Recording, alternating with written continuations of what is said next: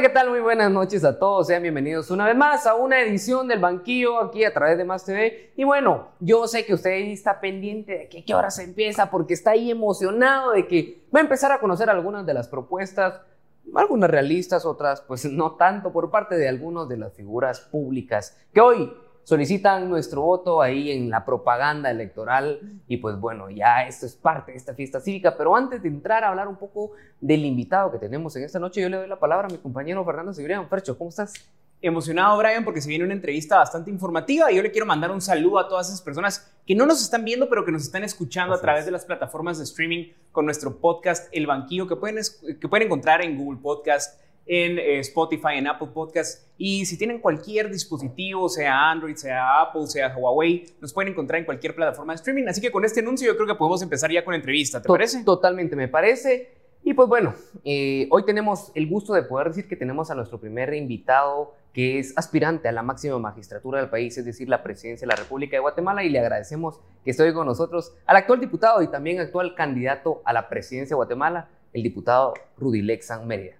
Pero antes, para que se presente ahí usted con, con, con, nuestro público, ¿qué puede decir en sus palabras? ¿Quién es Rudy Mérida? Y una vez, ¿qué puede llamar al voto? Es, muy, es, es bastante amplio. Mire, yo nací en Huehue, en Huehuetenango. Me vine a estudiar Derecho aquí a la ciudad de Guatemala en la década de los 80. Okay. El presidente de esa época era un militar, eran jefes de Estado. No había legislativo, no había democracia y los patojos de, de mi época, pues a los abogados, los estudiantes de derecho, de alguna manera nos ha gustado la política. Sí, sí. Y entonces, pero ¿qué hacíamos con el país? Dadas esas circunstancias, habían dos corrientes. Los que creían que colocándose un fusil en el hombro, internándose a la montaña, solucionaban los problemas, y los que creíamos que lo podíamos resolver de una manera civilizada, como los países eh, civilizados, forjar una democracia, constituir una república y hacer todo un aporte. Y para eso había que hacer política. Entré a la política precisamente con ese razonamiento. A pesar de, de ser estudiante de la San Carlos, jamás me convencieron en la idea de Camilo Cienfuegos, el Che Guevara, los Castro. Yo toda mi vida he sido un social cristiano. El, humanismo cristiano, que es la ideología del partido, del partido, lo traemos desde, ese, desde esa época. En palabras chapinas, derecha, eso es derecha.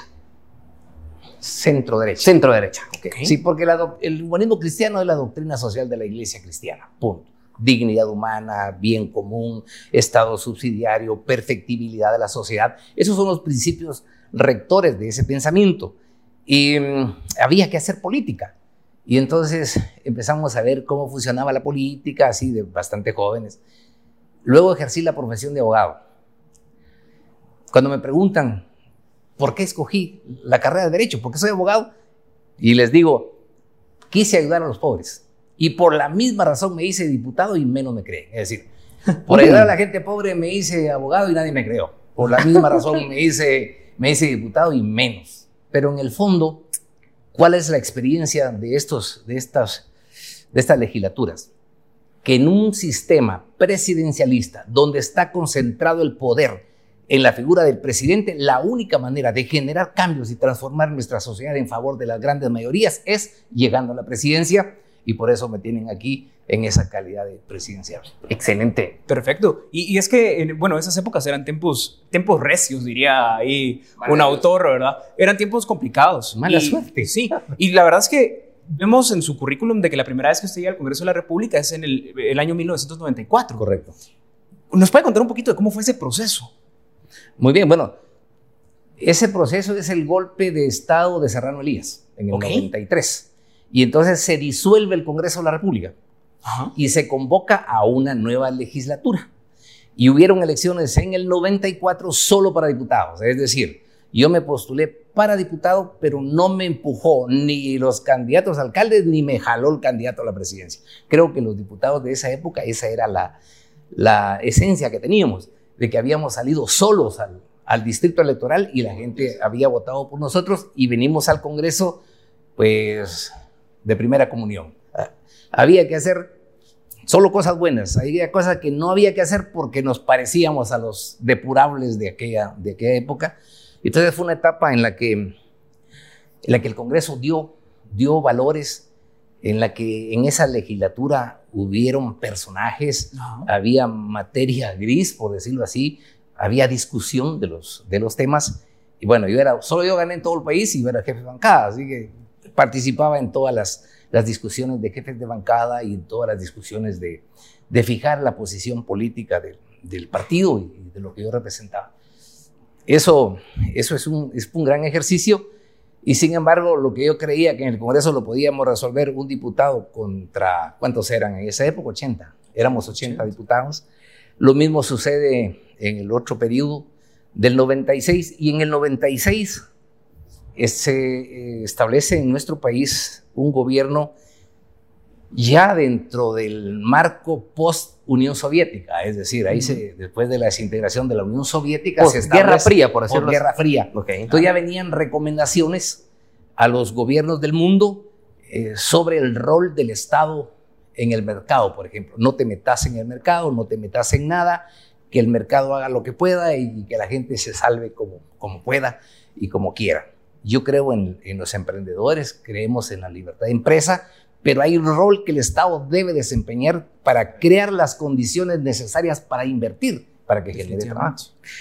Y mm, hoy encontramos que el país, después que tuvo 30 años de empobrecimiento, tiene otros 30 años, no, perdón, los primeros 30 años fueron de guerra y los siguientes 30 años de empobrecimiento. Entonces, hoy está difícil porque el país está sumido en delincuencia, en corrupción, en falta de trabajo. Hay muchas, hay muchas circunstancias complicadas y difíciles para, para poder salir adelante. Pero si me preguntan, ¿por qué soy de candidato? Para estar desde donde se puedan hacer los cambios. No, no hay otra forma de hacerlo. El Congreso no lo va a hacer. El año antepasado eh, yo quise ser presidente del Congreso y, obtuve 48 votos y todo el resto se fue con el gobierno y, y imposible así. Entonces habrá que, habrá que llegar ahí.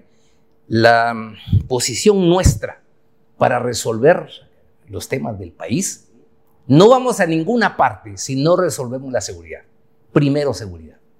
O sea, digamos, empezando en sus, con propuestas, con sus propuestas, usted en número uno pone la seguridad. Seguridad. Ok, a ver. Miren, la seguridad, ¿por qué? La extorsión. Toda la economía, todos los negocios, todas las empresas pagan extorsión la diferencia es que nadie se anima a denunciarlo, pero están pagando extorsión. Yo he platicado con, un empresario de camiones que sacan la basura. Pagan 900 quetzales semanales por camión. Ah, un tuk-tuk paga 500 semanales. Bueno, y les pregunto, ¿y ustedes eh, viven bien con eso, con su negocio? No. ¿Les alcanza para invertir en otro negocio? No, no podemos invertir y nadie Nadie puede invertir en un país donde hay extorsión, ni mucho menos una empresa del extranjero va a venir aquí a invertir en un país sin condiciones. Y esa, esa situación es más complicada porque tampoco puede ahorrar. Claro. ¿Le alcanza para ahorrar? No. ¿Paga impuestos? Menos. La inversión extranjera, el ahorro y, y los tributos son los elementos básicos para el desarrollo económico de un país. Entonces, no podemos hacer absolutamente nada, estamos en el piso, no podemos hacer nada si no resolvemos el problema de la seguridad. Ese es nuestro primer punto, pero por supuesto es seguridad ciudadana y seguridad ciudadana es en un marco constitucional de derecho, porque si no, no es seguridad ciudadana. Claro. A me han preguntado sobre el presidente de El Salvador y la diferencia es que yo creo que hay que hacerse y darse seguridad dentro de un marco constitucional de derecho. Todavía está en mi mente, en la de muchos guatemaltecos, esos años de, guerra, donde, donde no se respetaban los derechos individuales y, y hay que respetarlas, los derechos individuales de las personas, pero también hay que combatir, por supuesto, a los criminales. La otra seguridad es la seguridad jurídica. Se nos cayó el sistema de derecho. Nadie, nadie, ningún juez, ningún magistrado y mucho menos los funcionarios y empleados públicos respetan la Constitución, hacen lo que les da la gana. Y hay una teoría, la teoría de la ponderación, que la empezó aplicando la Corte de Constitucionalidad, que dice, hay que ponderar los derechos y los principios, que se puede ponderar y que un juez puede ponderar. Ponderar es sopesar, ponderar entre una disposición constitucional y un principio un principio que se lo puede inventar el juez en ese ratito. Le pone cualquier nombre y puede pesar más el principio. O sea, la constitución no les va a importar. Y crea un caos, un caos en todos lados, porque el, el empleado público, el funcionario público aplica, aplica lo que le conviene, sin importarle ni la constitución, ni la ley, ni mucho menos la jerarquía de la ley. Un día me, me ofrecieron, mira vos, danos una mano, una consultoría en temas de seguridad. Y vaya, está bueno, pues a lo mejor estaba yo muy necesitado, ah, está bueno. Y entonces sí, pues trae tus papeles allá a recursos humanos y empieza con una lista como de tres páginas de aquí para allá, para allá, de requisitos. Dentro de esos me pedían que yo llevara los títulos de abogado y notario. Mire, esos títulos tenían años de estar colgados, dije, cuando los muevas se van a, se van a resolver. y mm, dije, no los dio. No. Sí, ahí está la constancia de colegiado activo, porque hay una ley de colegiación profesional Claro. que dice que es la prueba, que no solo estoy vigente, sino que estoy actualizado, que eso, esa es la fe que está Está activo, correcto. Entonces llamo al, al viceministro de Seguridad del Ministerio de Gobernación, administrativo, perdón, y le digo, mira, vos que aquí la jerarquía de la Constitución no importa. Y me dice, así vos es que un reglamento lo dice. O sea, un reglamento interno de Sí. recursos humanos era superior a la Constitución y ese es el concepto que tiene. La Procuraduría General de la Nación, yo trabajé en las secciones de, de, de consultoría y de Procuraduría General de la Nación, todo lo que es abogacía del Estado. Es, es la entidad que asesora y que interpreta la Constitución. Claro, la CC tiene otro, otro rol, pero en tema de administración pública, el departamento jurídico de una, una dirección o de un ministerio va a tener una duda y hace una consulta a la PGN y le dice cómo debo interpretar acá. Pero cuando se respeta esa situación, yo lo que vi, que los abogados que yo ya me gradué, ya dentro del marco del nuevo gobierno, del proceso democrático, teníamos un celo enorme porque la constitución se respetara y lo, y lo tratábamos y lo hablábamos, jueces, fiscales, abogados, todos, todo el mundo, éramos los primeros constitucionalistas y asegurarse que se cumplieran temas de derechos humanos, por ejemplo, pero éramos los mismos abogados, hoy eso se perdió. Y eso Pero mire, yo quiero hacerle una pregunta, porque se habla mucho de la certeza jurídica. Cuando estaba la CICI decían que estaba violentando toda la certeza jurídica del país y que iba a alejar la eh, inversión extranjera, pero se fue la CICI ya hace un par de años y pareciera que ahora esa certeza jurídica no se ve tampoco, se ven pe- persecuciones eh, espurias a periodistas, o sea, pareciera que ni un bando ni el otro están... Lo que pasa es que dejaron, dejaron las malas prácticas, dejaron las mañas procesales, dejaron enseñar a la gente. Claro. Mire, ¿Ah, yo he hablado con jueces Ajá. que son mis amigos de años y tienen cambiado el cerebro. Ok. La constitución ya no les importa. Y eso es obra de, del neoconstitucionalismo, que es una de las herramientas de la agenda global. etcétera, ¿Y, y qué etcétera. opina del anticonvencionalismo? De que ahora una constitución puede que no responda a los parámetros de las convenciones internacionales en materia de derechos humanos y que artículos pueden ser derogados por ser anticonvencionales. Claro, es, es la agenda global. Es, es, que, es que de los 90 para acá, incluso de los finales de la década de los 80, se trae toda una teoría del mundo eh, y que el Congreso de Guatemala y todos los países de América Latina le dijo sí a todos los convenios y todos los convenios y entonces las transnacionales y todos son, son la base fundamental y entonces se genera esa, esa, esa situación. Y por ahí va entrando esa teoría de la ponderación. Entonces ya la constitución no importa si le pueden aplicar una, una convención u otra, u otra cosa. Lo que hoy está en juego y lo que debe verse en esta campaña es de qué lado estamos. Yo estoy del lado de la legalidad, yo estoy del lado del constitucionalismo, yo estoy del lado de la soberanía, porque nosotros en Guatemala somos muchas culturas, muchos dialectos, pero una sola nación y si no tenemos no tenemos clara nuestra propia historia, de dónde venimos, no sabemos a dónde vamos. Así que queremos llegar y llevar al país a un sistema donde se respete todas las garantías de las personas, pero que, que haya trabajo, que, que, se crean las condiciones para que venga gente a invertir con Okay. esa visión y entendemos e interpretamos que el presidente es un líder de la nación más allá de los formalismos de los poderes y esa situación. Todos tenemos que respetar la Constitución y es deber también de un presidente de la República velar porque se cumpla la Constitución y eso incluye a los jueces y funcionarios públicos. Hay que arreglarlo. Primacía de, su, de supremacía Sí. constitucional, principio de Así es. supremacía. Así es. Diputado, hablando un poquito de los jueces, ahí en el Congreso de la República ya van pasando un par de años donde no se han elegido a los jueces y a los magistrados. Eh, ¿Qué nos podría comentar acerca de eso? ¿Y por qué no sean electos? Por una resolución de la Corte de Constitucionalidad. Pero, ¿será que vamos a ver la luz al final del túnel algún día, diputado? Estamos en un caos. Estamos en un caos donde la Constitución ya no importa y la ley tampoco. Okay. En, un, en un caso reciente de estado de excepción, en lo que a los que no nos parecían no, no queríamos votar y, y, y, algunos decían, algunos diputados decían, mejor no llego por, para, uh -huh. para, para que mi posición no se vaya al otro lado, mejor me abstengo, porque en el Congreso no existe el derecho de un diputado de abstenerse. Existe a favor, está medios. Está a favor, está en contra. Y entonces la Corte en una sentencia resuelve que es obligatorio y que hay que ir a votar y le fija plazos a los diputados para ir a votar. Y establece cuatro lecturas. Cuatro lecturas, no tres, cuatro. Entonces se pasó encima de la Constitución y de las funciones del Congreso. Y no importa, pero como viene de la Corte y como es vinculante, había que acatarlo. Y eso no es cierto, no lo tenemos por qué aguantar siempre. Es decir, hay que respetar la Constitución, hay que hacerla valer, hay que respetar nuestras leyes para poder alcanzar los objetivos de, de nuestro propio desarrollo, nuestro, el nuestro. Miren ustedes, ¿cuántos abogados hay? 40 mil. 40 y algo mil. Y había que traer abogados de otro país para que nos hablaran de justicia. No puede ser, no puede ser, en serio. Miren, se vendió la CICI como, como la que luchaba por tema de corrupción, pero no era ese sujeto, así se vendió. Y a lo mejor sí salieron varios temas, de acuerdo, no, voy a, no, no es ese mi punto. Mi punto es que todos estamos obligados a defender la Constitución. Nadie es superior a la Constitución y tenía que respetarla, tenía que mantenerla y crear las condiciones. A ellos no les importaba el debido proceso, el derecho de defensa, el derecho de inocencia, esos temas, eso, eso no importaba y hacían un show.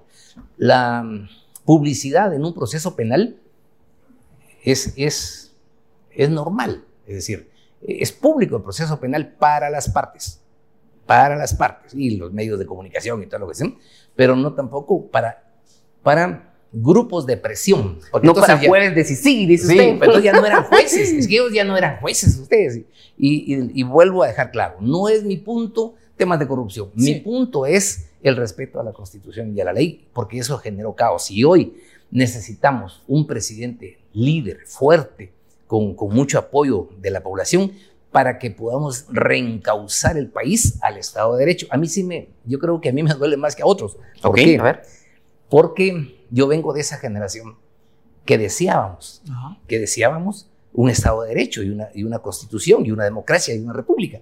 A nosotros nos podían haber agarrado como estudiantes. Jamás pude tener yo un carnet de estudiante de la Facultad de Derecho de la San Carlos, porque si no me, me, desaparecen. Yo tenía que decir que trabajaba en otra cosa, y otra cosa. casi, casi clandestino en esa, en esa, situación. Pero ese sueño a un Estado de Derecho hoy que no lo respetan a, a, gente como yo, a esa generación, creo que nos afecta, nos afecta más y queremos, queremos restablecerlo, queremos recuperarlo, queremos que tengamos otra vez el Estado de Derecho. Queremos que una, una, una nación funciona con leyes, pues, pero, pero no más. Ok. Buenísimo, me parece, pero yo creo que estamos por irnos a corte, sí, sí, ya nos vamos a corte, pero vamos a regresar a hablar un poquito ahí del plan de gobierno, el plan de y, gobierno. y hablar un poquito ahí de las propuestas que se vienen, porque ya estamos casi, casi llegando a ese junio de elecciones. Así que eh, síganos en redes sociales, pero antes de irnos a corte, ¿qué te parecen unas recomendaciones ahí del candidato? Que le dé, que le dé. Bueno, le vamos a hacer un par de preguntas para que lo conozcan un poquito más ahí los, los televidentes. Cuéntenos ahí si usted está manejando ahí a algún lugar lejano, ¿qué música le gusta poner en la radio? Eh, una que sea más movida, más sentimental, sentimental, más romántica, porque si pongo la música con la que me muevo aquí en la capital, que es, que es clásica, me duermo. Entonces, ah, okay, okay. Hay que tener cuidado okay. con eso. ¿Un libro que nos recomiende? El lobo estepario. ¿Cómo? De Germán Hess. Ah, ok, ok, Perfecto. Una película. Soy muy malo para el cine. Ah, tal vez una serie ahí, algo que le gusta ver. el candidato, okay. hay temas políticos, algo así creo que se llama. Perfecto. No un presidente de sombrero, dice usted. Esa no.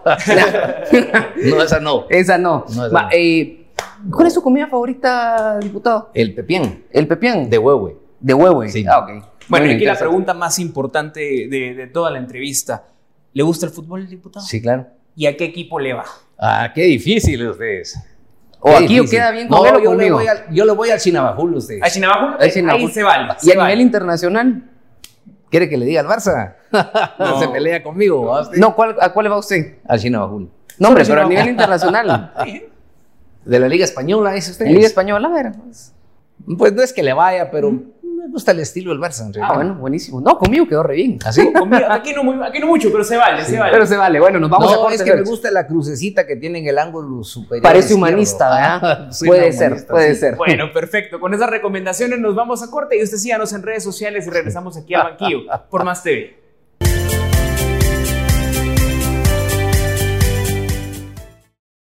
Bueno, y estamos de vuelta acá en el banquillo y estamos hoy. Un honor tener acá nuestra primera entrevista acá sobre un presidenciable. Nos acompaña hoy el diputado Rudy Lexan Mérida. ¿Cómo se la está pasando? Aquí somos tranquilos. bien, Muchas feliz, gracias por estar acá. Aquí hablamos de fútbol. Aquí hablamos de todo, aquí de hablamos, música. aquí hablamos de todo. Estamos hablando un poquito así de la trayectoria de- del diputado, por qué lanzarse a la presidencia. Nos estaba contando un poco ahí de su visión como, como jurista también, ¿verdad? Como jurista acerca del país y cómo se encuentra el país. Pero yo quiero hacerle una pregunta ahora que es la que usted está esperando. ¿Cuál es, en términos generales, su plan de trabajo y por qué deberían de votar por Rudy Ok. Lexan Mérida? ¿Por qué deberían de votar por mí? Primero, conozco el país. Vengo del interior del país. He sido diputado nacional dos periodos. He ganado dos elecciones por el Estado Nacional. He ganado dos elecciones por Huevo y representé mi, mi querido departamento dos periodos. Fundamos un partido. Fundé un partido, para hacerlo más exacto. Lleva mi, visión eh, ideológica que, que ya les mencioné. Y entonces me conozco la realidad nacional. He compartido con todo el país por una parte. Y la otra, conozco el Estado. Fui subprocurador general de la Nación. Fui director de la sección de Procuraduría y de Consultoría de la Procuraduría General de la Nación. Manejo la seguridad. Yo fui director de la policía y había que ser muy valiente. Y fui porque además fui fiscal del Ministerio Público y abogado penalista. Entonces me conozco todo el área de seguridad y yo les puedo decir, conozco cómo funciona la seguridad dentro del derecho. Lo demás un sargento lo puede dar. Entonces yo no creo que tengamos que tener un estado de excepción para poder dar seguridad. Y por cierto, esa es nuestra primera, nuestra primera propuesta. Si no resolvemos la seguridad, estamos jugando. Y no que cuatro años para dar seguridad, eso es rápido. Y es difícil, no, es más fácil de lo que ustedes imaginan. ¿Qué se necesita para que haya seguridad en el país? Que el presidente quiera. Voluntad política. Están todos los órganos de inteligencia del Estado y el presupuesto se gasta en, en temas de seguridad y todo esto. Solo se requiere que el presidente diga se acabó el crimen. Porque el crimen se cobija siempre en, en- en el poder y hay un, hay un poder interdimensional, yo, entre el presidente y el ministro de gobernación. Ok. Y terminan siendo los asesores los que empiezan a dar la situación. ¿Cómo no saber quiénes son los delincuentes? Miren, la extorsión, están condenados por el delito de extorsión los que reciben el dinero o los que prestan su chequera, su cuenta, pero estos no son los autores intelectuales. El, el sicario termina condenado por asesinato, pero tampoco es la verdadera estructura. Aquí lo que tenemos que encontrar es los autores intelectuales y yo creo que no es difícil. O sea, hay que perseguir las armas y hay que llevar con el Ministerio de Gobernación. No es el Ministerio Público, porque en los últimos tiempos se ha creído y se ha hecho creer que todo este tema de seguridad le corresponde al Ministerio Público y eso no es cierto, porque el Ministerio Público investiga el delito. Es, yo le garantizo como fiscal que, que cuando lo mate voy a averiguar quién fue. Ese sería el, ese sería el discurso del Ministerio Público. Ajá. El discurso de la, de la policía y del ministro de Gobernación debe ser, yo voy a evitar que a usted lo mate, porque yo voy a prevenir el delito, porque la investigación que yo hago de, de los autores del crimen, voy a estar antes, antes de que lo toquen a usted, yo voy a estar ahí con mis fuerzas de seguridad. Y vamos a cambiar también la doctrina del uso de la fuerza. Hoy día, de un tiempo para acá, el policía no puede dispararle ni siquiera al soldado, no le puede disparar a alguien si no le dispara primero. Y eso es lo más absurdo, que puede haber raya en lo estúpido. Conocí un caso de un patojo recién graduado, porque era sobrino de un mi amigo, que un, un delincuente lo enfrentó, le disparó. Primero le disparó y él todavía le disparó y lo mató, pero él fue a morir al hospital. Y todavía contó que él esperó que le disparara porque así le enseñaron en esa situación. Nosotros creemos que el crimen se combate y que el crimen, los criminales deben perecer en combate ahí, en caliente, con las manos en las armas, en el lugar de los hechos. No podemos, no podemos esperar más. Yo me da la pena de muerte, ¿Cuál pena de muerte? Ya no hay delitos con pena de muerte. La Corte ya resolvió que ya no hay delitos con pena de muerte. Y ahí el presidente y la bancada oficial quiere reactivar el indulto. El indulto. ¿Cuál indulto? Eso es querer engañar a la gente. Ya no hay indulto porque es un proceso de carácter legislativo. Entonces usted oye, usted escucha a un candidato a la presidencia y dice, en mi gobierno habrá pena de muerte. No, pero si eso le toca al Congreso de la República legislar. Y no lo va a hacer por los procesos de derechos humanos, instituciones y tal y tal cuestión. Y los jueces la aplican. No le va a decir el presidente ponerle pena de muerte. No lo va a hacer. Tiene que esperar y después a ver si se la perdona. Es una ignorancia completa. No, no funciona así la situación. Nosotros lo que proponemos, yo lo que propongo es es el uso de la fuerza racional en combate. ¿Cómo lo aplicaría? En caliente, diga, en, caliente, en caliente. ¿Cómo lo aplicaría? O sea, ¿cómo permitiría eso? ¿Qué, ¿Qué, ley habría que reformar o cómo se podría hacer? Hay leyes suficientes. Miren, eh, los antecedentes de la prevención del delito y de la inteligencia civil, cualquiera que hiciera un examen, un estudio de esto, tendría que partir cuando yo fui director. Hay una orden general que yo, que yo hice, las primeras oficinas de prevención del delito y de inteligencia civil empezaron a funcionar ahí y con inteligencia civil se sabe. Miren, ya todo, si todo el mundo sabe quién es el criminal, ustedes no, no crean que es, no crean que es otra cosa. Dice, había un país donde es un pueblecito donde solo había un policía y un ladrón, así que se, se perdía algo, ya sabía quién fue. Pues. Entonces aquí no, no es tan difícil, en realidad es más sencillo. Ese es el tema de seguridad, estamos hablando de seguridad eh, ciudadana, estamos hablando de seguridad jurídica, de seguridad alimentaria, y, que el ser humano, miren, ¿para qué, se ¿para qué se organiza el Estado? ¿Por qué tenemos un Estado? Contribuimos y gastando. Muy Para proteger a la persona. ¿Y a la familia? A la familia. Y el bien común es la obligación del Estado. Eso es artículo 1 de la Constitución. Eso es básico. Se organiza para proteger a la persona y a la familia y su fin supremo es el bien común. Y, en eso hay que trabajar, no, no hay mucho que perderse. Bueno, segundo punto. Ok. Eh, Guatemala es un país democrático.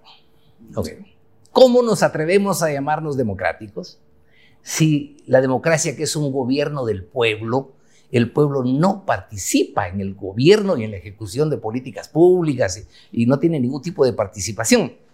¿Por qué? Porque el poder está centralizado en el presidente. Entonces, nosotros creemos que la, la ley de descentralización del 2002, que por cierto yo como diputado trabajé mucho en eso y ese decreto lleva mi firma, por cierto, hay tres leyes que salieron en esa época. La ley de los consejos de desarrollo, la ley de descentralización y una reforma al código municipal para que el poder llegara hacia las comunidades.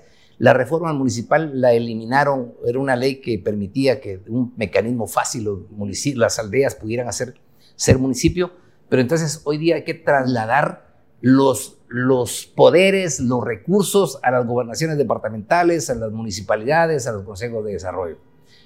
Fíjense ustedes, si pasa algo en un municipio, ¿cuántos mandos creen ustedes que pasa el parte para que llegue al encargado de la seguridad, que es el ministro de Gobernación? ¿11, 12 o 15? Desde el policía que conoce a su jefe municipal, al, al jefe municipal, a las operaciones departamental, al director departamental, al jefe de distrito, sí. híjuela, operación, operaciones nacional, director, subdirector nacional, viceministro de, y cuando regresa ya el muerto era el delincuente y ya confundieron todos los temas. Es absurdo. Eso es estúpido, perdonen ustedes. No, no podemos seguir gobernando así. No hay gobernabilidad en ese sentido. Nosotros queremos que los, gobernaciones los gobernadores deben ser electos. Ustedes saben que no hay una ley de gobernaciones. Sí, claro. Sí. Los gobernadores deben ser electos y debe ser un señor gobernador que tenga que ver con la educación, con la salud, con el arte, con la cultura, con el deporte. Tipo un Estado federado es lo que propone. No, va a ser un Estado federado, no, yo sé pero, que, es un principio más o menos. Porque la, Emular la figura un poco. Porque la, la unidad nacional ya no se contiene en ese marco, marco administrativo que tiene el Estado y hay que resolverlo.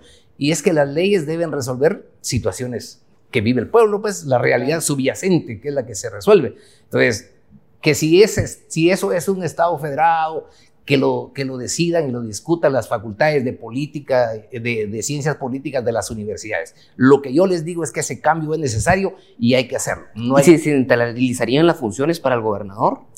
Sí, sí, dirigir la seguridad. Ajá, porque ese de constitucionalmente la, de entrada. La, tiene, de que él dirige las fuerzas. Eh, sí, pero nadie le hace caso al pobre gobernador. Yo he tenido, cuando tengo casos grandes como abogado, digamos, de tierras, normalmente 3.000 personas, no va a pedir la captura de 3.000 personas, entonces solicito la intervención de los gobernadores y le pido al gobernador en esa, pero que venga el director de estadística, el encargado, el director de cada una de las dependencias del, del, en un departamento, y cuando llego a la reunión citada no llego. Y le digo, ¿y qué pasó? No, es que no vinieron. Reprogramémoslo porque no vinieron. Y a la tercera le dije, no, señor gobernador, lo que pasa es que usted no manda. O sea, dejémonos de cosas. Lo que pasa es que usted no tiene poder para mandar, ni siquiera de trasladar la, la, la, situación a los jefes inmediatos, que son los ministros. Entonces, nos va a funcionar mejor en lo político. ¿Cómo nos va a funcionar en lo político lo del gobernador departamental? Si usted es secretario general departamental de un partido, ¿va a buscar el Congreso o la gobernación? En la gobernación va, va, a usted poder hacer muchas cosas, va a ejecutar presupuesto, va a hacer obras, va a dirigir, va a estar con la población directa. Sí, va a escoger ir al Congreso o va a escoger ir a la gobernación. La respuesta es que va a ir a la gobernación. Claro. Entonces, si el líder departamental del partido es el gobernador, los que vienen al Congreso son sus seguidores, son, son los, los, mandos medios de él, son, son okay. sus seguidores. La realidad, ¿quién la conoce más? ¿El diputado o el gobernador? El gobernador. El gobernador.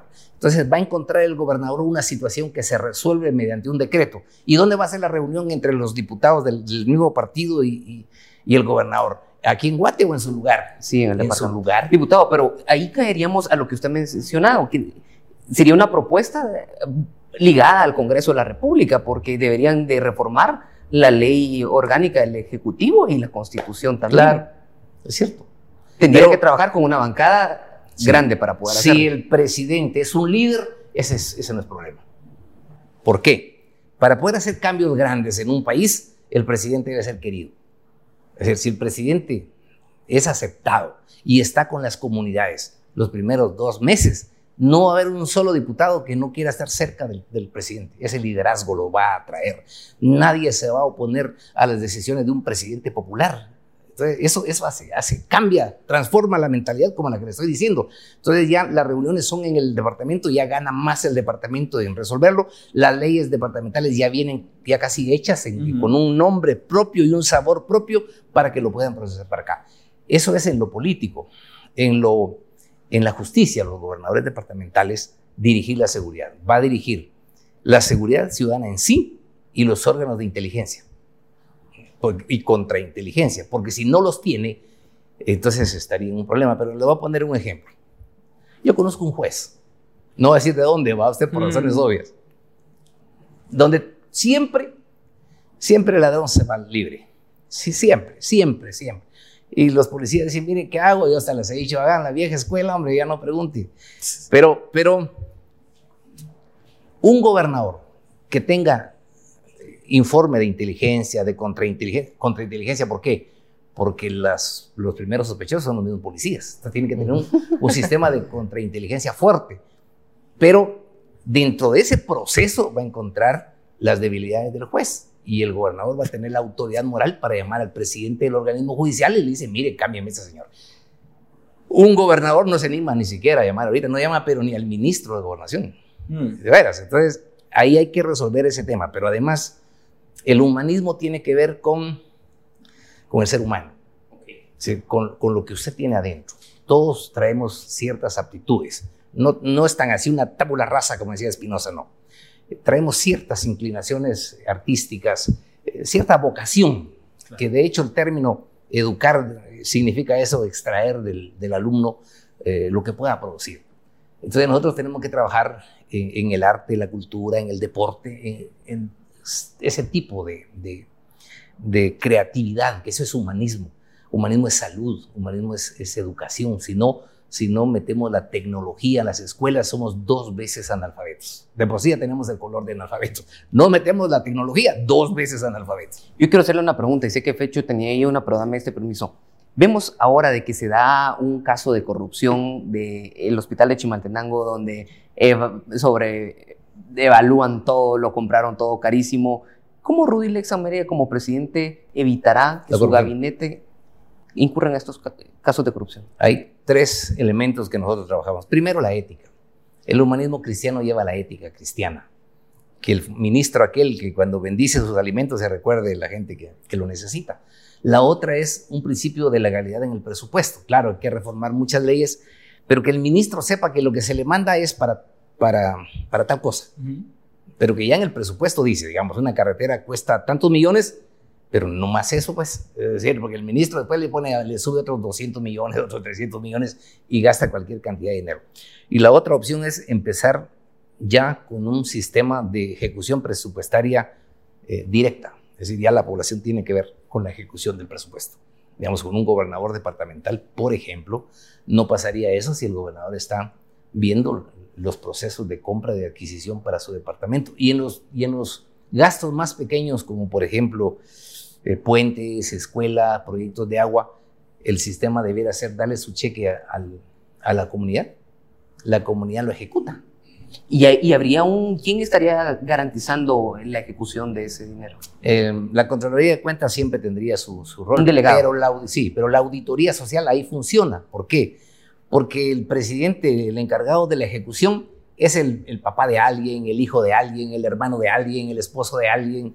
Se no echar a perder su nombre por, por bueno y tendrían que estar involucrados los el toda, toda, la comunidad, toda la comunidad. el hay que tomar decisiones fuertes para poder salir adelante. Nosotros creemos en, en, la juventud y hay que rescatarla del crimen. Fíjense ustedes pero los jóvenes estoy hablando de 12 13 14 15 años y que crear condiciones llamamos al Congreso al Instituto de la Juventud uh -huh. es una farsa no tiene nada ni hace nada, es, es un robo. No existe. No, no existe. ¿Y dónde está la juventud? Nosotros queremos, queremos y promovemos el Ministerio de la Juventud. Ok. Para desarrollar esas capacidades, porque con eso también estamos previniendo el delito, porque la prevención del delito no es solo el Ministerio de Gobernación, tiene que ver educación, tiene que todos los ministerios. Entonces, un Ministerio de la Juventud que genere talentos, escuelas de deporte, y no sería un incremento al presupuesto, pero sí las funciones igual, igual un ministerio de la mujer. Yo, ya tengo visto cuáles serían los ministerios que hay que transformar. Diputado, y por ejemplo, para tratar la desnutrición, que es algo que tanto afecta, porque no podemos hablar eh, tanto de, por ejemplo, educación si no tratamos primero la desnutrición. Eh, pues la desnutrición es una vergüenza para el país. Sí, la desnutrición infantil, de la, la, mitad de los niños menores de 5 años con desnutrición infantil. Ajá. Ya les puedo asegurar que no vamos a tener premios Nobel aquí, no tenemos científicos, ni siquiera deportistas, porque el cerebro ya después de 5 años no, ya no sí, se desarrolla. Es crónica. Eh, hay que atacar por todos lados. Ajá. No es un asunto, no es un asunto de, de mendigar y llevar de vez en cuando. Yo les digo que la pobreza es, la pobreza es como, como la oscuridad. Ajá. Usted pone la luz y desaparece la oscuridad. Usted genera riqueza y desaparece la, la pobreza. Pero sí hay que crear hospitales para, para, porque la desnutrición es, ya es una enfermedad crónica en la que está. Y las funciones del alcalde. Hoy el alcalde, ¿qué hace? Solo la obra gris, se le queda viendo en la escuela y se la va a reparar, me queda el 10%, no, mejor, mejor el 15%, mejor el 20%. ¿Sí? Ay, sí, me. So, solo eso. Y como veo con mi catedrático por ahí, ponerle la banda a la que gana la feria, ¿va? Sí. Sí, entonces, pero un alcalde tiene que ver si su pueblo tiene que comer. O algunos se suben al ring a pelear usted. no, eso También, Otros ¿verdad? se suben al ring. Otros se suben al ring. ¿Cierto? Claro, pero eso es circo. Pero siga, siga ver, a ver, a ver, a ver. Porque yo también voy con otra pregunta, Ah, pero sí. termine de contestar el hilo de la desnutrición a Fernando. Sí. Bueno, nosotros lo que queremos es que la seguridad alimentaria, es la otra seguridad que yo, que yo mencioné, el Ministerio de Agricultura hay que transformarlo Ujú. para, para la promoción de la producción de alimentos. Esto implica que hoy resulta que las, las comunidades ahora ya no saben ya no saben producir sus propios pollos si no los engordan con el concentrado de marca tal y tal y tal. El Ministerio de Agricultura debe promover y reeducar y reenseñar a las comunidades a producirlo. Los fertilizantes, hay que crear aquí mismo los fertilizantes y el Ministerio de Agricultura debe hacer esa función y entonces si todos tenemos trabajo y si todo eso va, va caminando, pero el Estado, el Estado subsidiario que yo mencioné hace un ratito va a intervenir en esos casos crónicos y hay programas sociales. A los, nosotros creemos en el trabajo, pero a la gente que está en condiciones complicadas de, de vida o muerte, hay que ayudarlo. Para eso es, hay un ministerio especial eh, que tiene que atender esos, esos casos. Pero la función del alcalde, un alcalde, ustedes que, que se preocupe por, por, ¿ves? ¿por qué?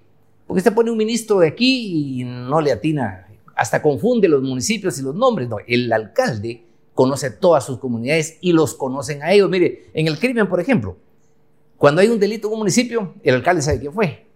Claro. El policía jamás, el MP menos y el juez tampoco. Ellos no son confiables, pero, pero la población sí, sí confía en su alcalde y eso pasaría con el gobernador, ese efecto. Entonces, ¿Le atribuiría más funciones al alcalde en resumidas Sí. cuentas? sí, sí. ¿Qué funciones serían? mm, tener que ver con la, con la producción de alimentos, que la gente tenga que comer. Y no van a decir que esa no es función del alcalde, eso es función de todos y es obligación de todo el Estado. Claro.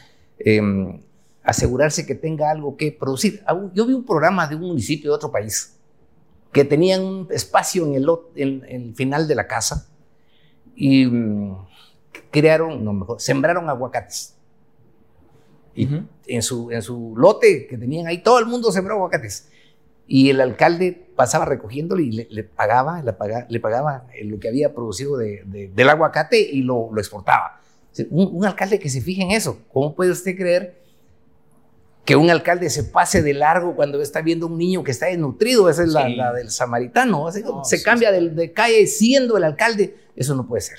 Eso, eso es toda, dejaron de, perdimos ya toda humanidad. Es- el humanismo es eso, ayudarnos a... ¿Qué opinión le merece que hay algunos alcaldes, no vamos a mencionar la municipalidad de Guatemala, porque sabemos que, se, reci- que, que viven a base de dietas, dos reuniones diarias para poder subirse en dietas hasta salarios que redondean los 80 mil, 90 mil quetzales mensuales? Es el caos, es el caos, de veras. Aquí a todo el mundo hace lo que le da la gana, es falta de, de seguridad jurídica. Vivimos en una anarquía. Total. ¿Cree que usted Sí, sí, cree sí, que sí, sí sí, total. Una anarquía. Sí, sí. Ahí, por eso yo le digo a mis, a mis compañeros de partido y todavía no me han dado la respuesta. Encuéntrenme una palabra que describa el país. Inseguridad, eh, delincuencia, corrupción. Eh, es, es de todos los males. Entonces, encontremos, encontremos una palabra porque yo digo, si no resolvemos primero la seguridad, no llegamos a ninguna parte. Porque de ahí partimos. Digamos que este sería el efecto cascada. Eso sería Sí. lo principal y de ahí se Sí, los demás. sí, sí, sí. Miren, todas las empresas están pag- hay empresas que pagan, hay una que paga 100 mil dólares al año. Eh, Están Sí. pagando demasiado de extorsión. Y si no, los matan. Y hemos visto casos de extorsión tristes, ¿va ustedes? Las señoras que hacen las tortillas, no pagan la extorsión muertos. a una señora que, que hacía sus tostadas fue asesinada vilmente hace unas semanas, pero diputados, estamos llegando ya a la, la parte final, por no decir que casi se nos acaba ya el tiempo, pero no, no, no sé si vamos con la dinámica, Fercho, o pasamos a... No, yo creo que nos vamos a corte y regresamos con la dinámica. Va, ¿Te parece? parece, pues. Nos vamos a corte y regresamos con la dinámica, así que síganos aquí en redes sociales. Somos el Banquillo por Más TV y no se despegue porque regresamos con una dinámica muy bonita. Aquí en Más TV.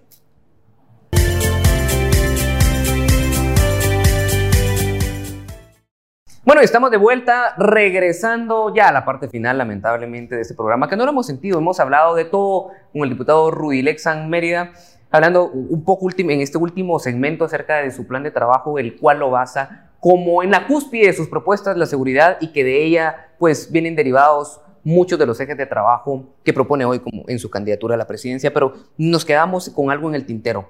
Nos enteramos hace poco de que fallecieron 28 hermanos guatemaltecos, como usted muy bien nos dijo fuera de cámaras, que no es la primera vez que mueren intentando alcanzar el sueño americano. ¿Cómo Rudy Lexan Mérida como presidente impediría que siga este flagelo de la migración irregular, que lamentablemente tienen que recurrir, porque no es como que este país les dé las oportunidades? Claro, es que ante la falta de oportunidades, la gente busca un sueño que no es un sueño, es una pesadilla. Y hay muchos casos, son muchos, pero a mí se me quedó grabado en la mente un caso de una señorita de San Juan Uzuncalco. Quiso pasar la frontera y la recibieron de un balazo. O sea, allá nadie está recibiendo a nadie, pues, no hay que irse. Y hay otro niño que fue rescatado en unas calles de México que estaba todavía en los brazos de su padre muerto y que según ellos lo habían matado, hay una cicatriz en una aldea de, de Jalapa y, y, esos cuadros le van quedando a uno. Para poder, para poder salir de todo esto hay que producir y descentralizar el poder. Estuve en Nevaja y dice, mire que el 95% de los jóvenes se fue. Y así está en todos lugares. Usted encuentra finqueros de café que dice, mira, aquí ya no se consigue quién, quién venga a cortar el café porque ya todos se fueron para el otro lado. Pasa. Entonces la gente va tras, tras el sueño de salir de la pobreza, de salir de la miseria. Y es una gran paradoja porque un país con tanto recurso, con expulsa a sus belleza, ciudadanos. estuvimos, sí, expulsa a sus ciudadanos. Estuve recientemente en Izabal Livingston, el Store, miren, es una belleza para desarrollar el turismo. Pero, ¿qué hay que hacer? Cambiarle la mentalidad a los funcionarios públicos, cambiar de esa mentalidad y poner un Estado que tenga un rol de ayudar al desarrollo, de ayudar al emprendedor, de ayudar que, que se genere trabajo, de crear condiciones para que se venga a invertir. Porque si se viene la inversión extranjera aquí y, y tenemos todo ese, todo ese clima favorable para, para invertir en el país, va a haber trabajo. Si la gente no se va porque quiere ir a pasear, se va porque no tiene que comer. Casos concretos de gente, niños, niños que murieron, que se fueron de 15, 16 años y que decían yo me voy para ayudar a mi mamá porque no tengo papá. Es, es, de veras, es un caos. Y cuando yo hablo también de atender a la juventud es porque muchos jóvenes terminaron en, grupos delincuenciales ante falta de figura paterna, eso generó desintegración social y, un montón de males. Pero para poder salir adelante del país, para poder sacar al país, tenemos que crear condiciones de trabajo. Cuando haya trabajo, la gente no se va a ir, ni siquiera terminan los estudios y se van.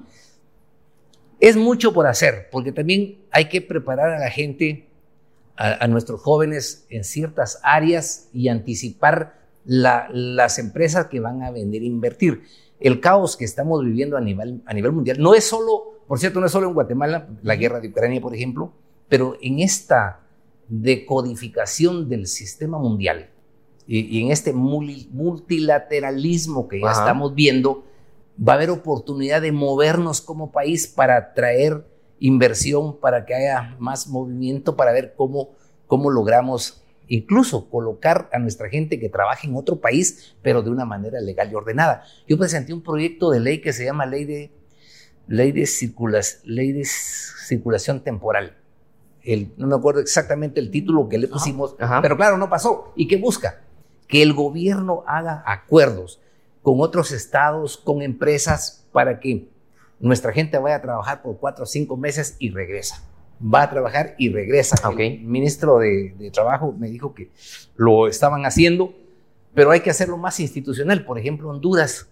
Honduras tiene un acuerdo con España, donde, pero hay que hacer un acuerdo del Ejecutivo con los demás estados sí, sí. para que el trabajador esté cubierto también de la seguridad social del lugar. Claro. Y esa es una gran riqueza, porque con claro. cuatro meses que trabajen, eh, yo hablé con algunos empresarios de, de España, con cuatro meses que trabaje alguien, alguien allá en, en Europa, con lo que gana hace lo que gana en un año, un año aquí, y viene a, a, ver a su familia, a invertir, pero no corre esos riesgos. No, hay que salir de eso, pero hay que poner a trabajar todo el servicio diplomático en ese tema. Así es. Yo quiero hacer la última, pido ahí de tiempo prestado a, a, a, producción, rapidito. El hoy presidenciable Edmond Mulet eh, hace unos años se desvincula del Partido Humanista por el cual corrió por, por, para presidenciable la primera vez aduciendo ahí de que negociaciones de diputados corruptos y que esto y que lo otro. Un saludo al señor Mulet, que lo hemos invitado y no ha venido. No, no, sí. No ha querido no venir. Ha querido no ha querido no venir. Ha querido venir. No, no, es que no sé, nos dijo su asesor por ahí. ¿Qué pasó ahí? ¿Por qué ese divorcio de humanista? ¿Es cierto lo que él dice, que los tacha a ustedes? ¿O, o, o qué es lo que pasa ahí? ¿Qué pasó? Mire, ¿Qué pasó? Um, ayer estaba en un medio de comunicación y volvió a decir exactamente lo mismo. Y um, en realidad no se fue. Le pedimos que se fuera. Ok. Por su ambivalente, es un ambivalente, es, eh, un presidente debe ser definido, con carácter, ser pusilánime no le ayuda eh, mucho, pero les voy a contar en realidad qué pasó. A ver, ¿qué pasó? Eh, a principios del 2020, estábamos hablando de 2020, por eso cuando dice que vendían candidaturas, saber quién vendía las candidaturas y en qué mundo vive, porque en esa época ya teníamos la boca tapada, creo, tal vez no, ni, eran los primeros días y pasó un decreto, un decreto que pedía que las ONGs se transparentaran, es decir, que dijeran cuánto dinero recibían, para qué lo recibían, en qué lo gastaron, incluyendo cuántos, cuáles eran los sueldos de los grandes gerentes.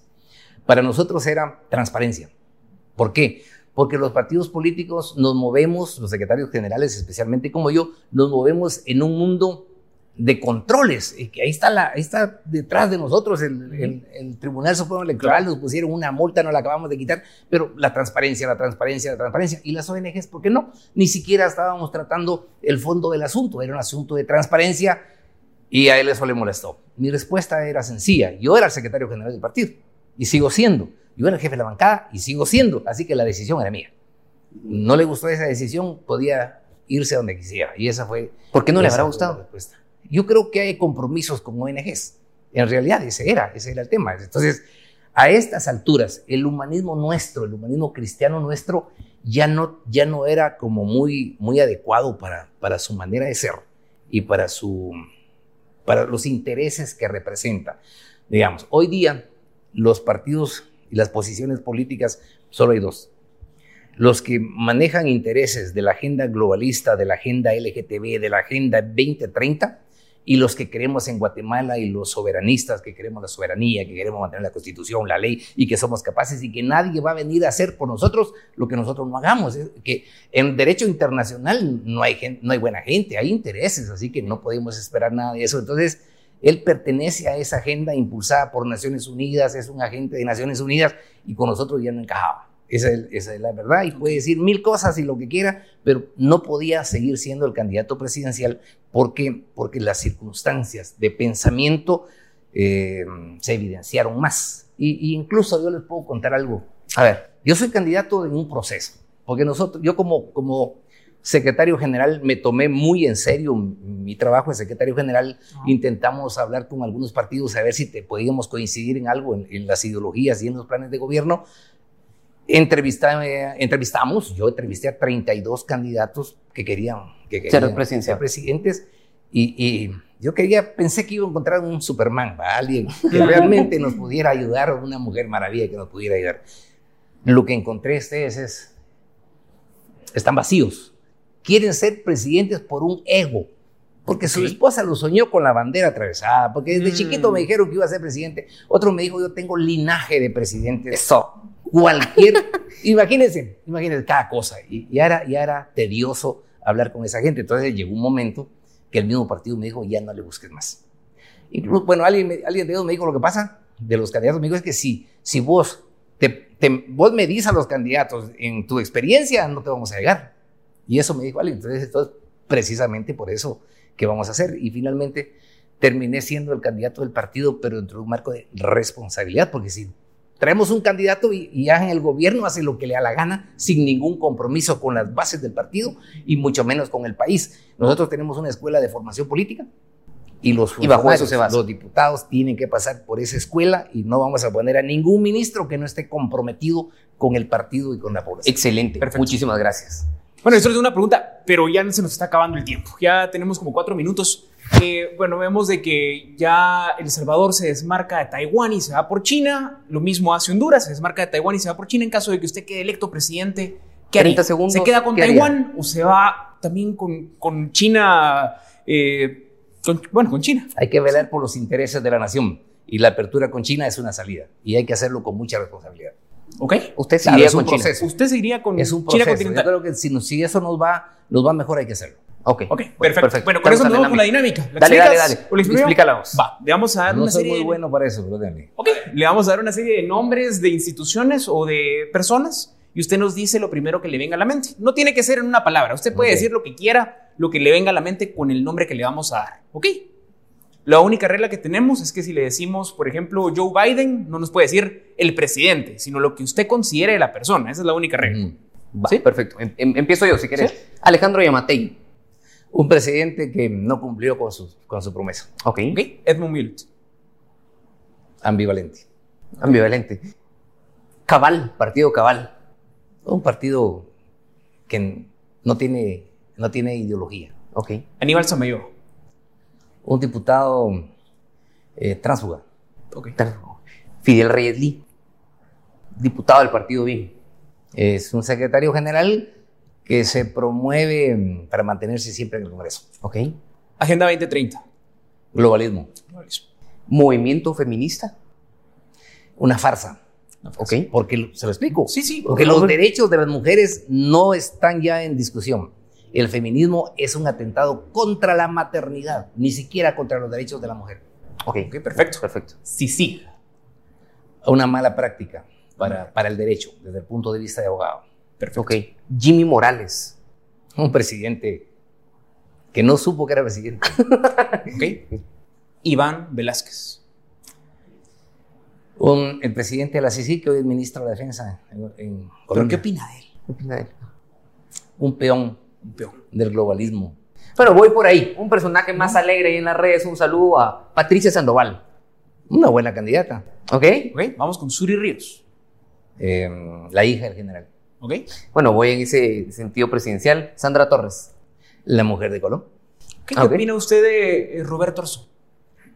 Um, un candidato que no entendió la época en la que estábamos en su campaña electoral y por eso quedó fuera. Ok. Ok, ok. Jordán Rodas Andrade. Nueva izquierda. Ok. Ok, y, y echó a perder la figura de doña Telma Cabrera. Se pasó en ella, dice usted. la echó a perder totalmente. Lástima que ella no siguió su, su propia dinámica. Yo no comparto esa, esa, idea, pero ella era la Genuina. izquierda romántica, la izquierda guerrillera, la izquierda de los pobres. Ese discurso lo mantenía, ese discurso lo mantenía y, y la contaminación con la nueva izquierda la desdibujó totalmente del panorama político. Ok. Ok, vamos con Huehuetenango. El lugar más bello del mundo.